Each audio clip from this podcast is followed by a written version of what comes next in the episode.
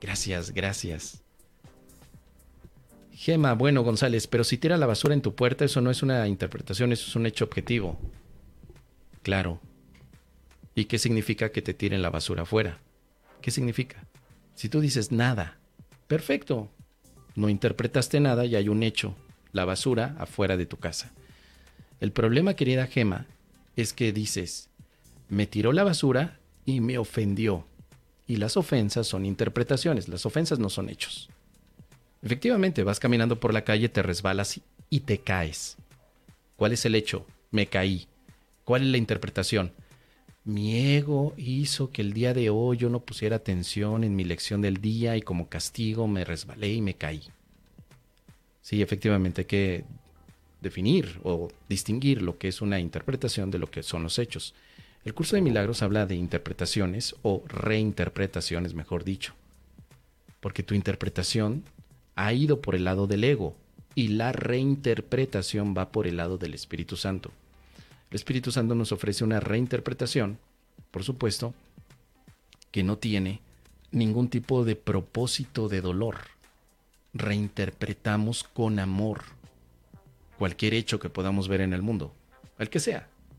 Incluso se puede reinterpretar con amor el que mi vecino Archibaldo me ponga la basura fuera de casa. Ah, ¿y cuál es esa reinterpretación, Mos? Pues yo lo podría decir, esto lo reinterpreto como una petición de ayuda como una forma en la que Archibaldo me está diciendo, amigo Moss, ven a ayudarme. Entonces, no tendré por qué ofenderme de su basura.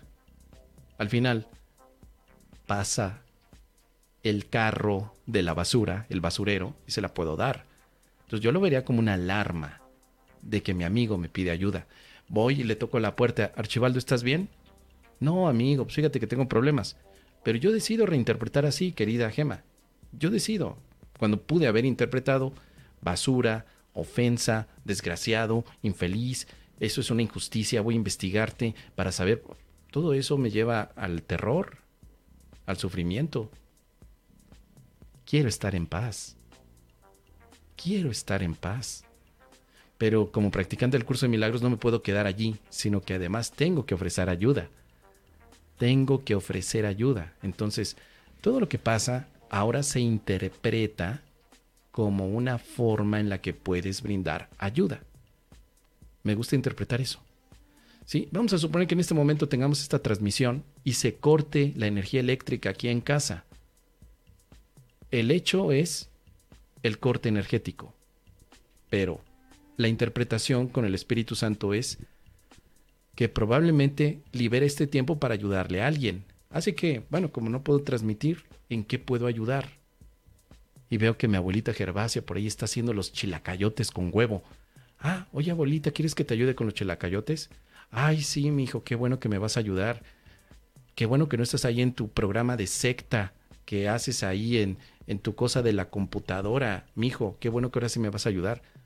¿Mm? Entonces ya no te pones a ver, no, es que las energías del ego hicieron algo para que se cayera la conexión y que yo no pudiera dar mi santo mensaje milagroso al mundo y a todos mis estudiantes. No, no, ¿para qué andarse metiendo en camisa de once varas?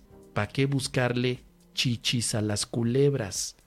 Cuando es tan simple, no hay energía eléctrica, esto tiene que ser otra opción más para poder dar ayuda.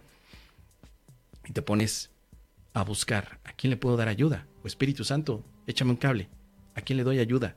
Ah, mi abuelita Gervasia, ya la vi, ahí está. Ahí voy. Es lo que te puedo compartir, querida Gema. ¿Qué te parece? Ahí estamos.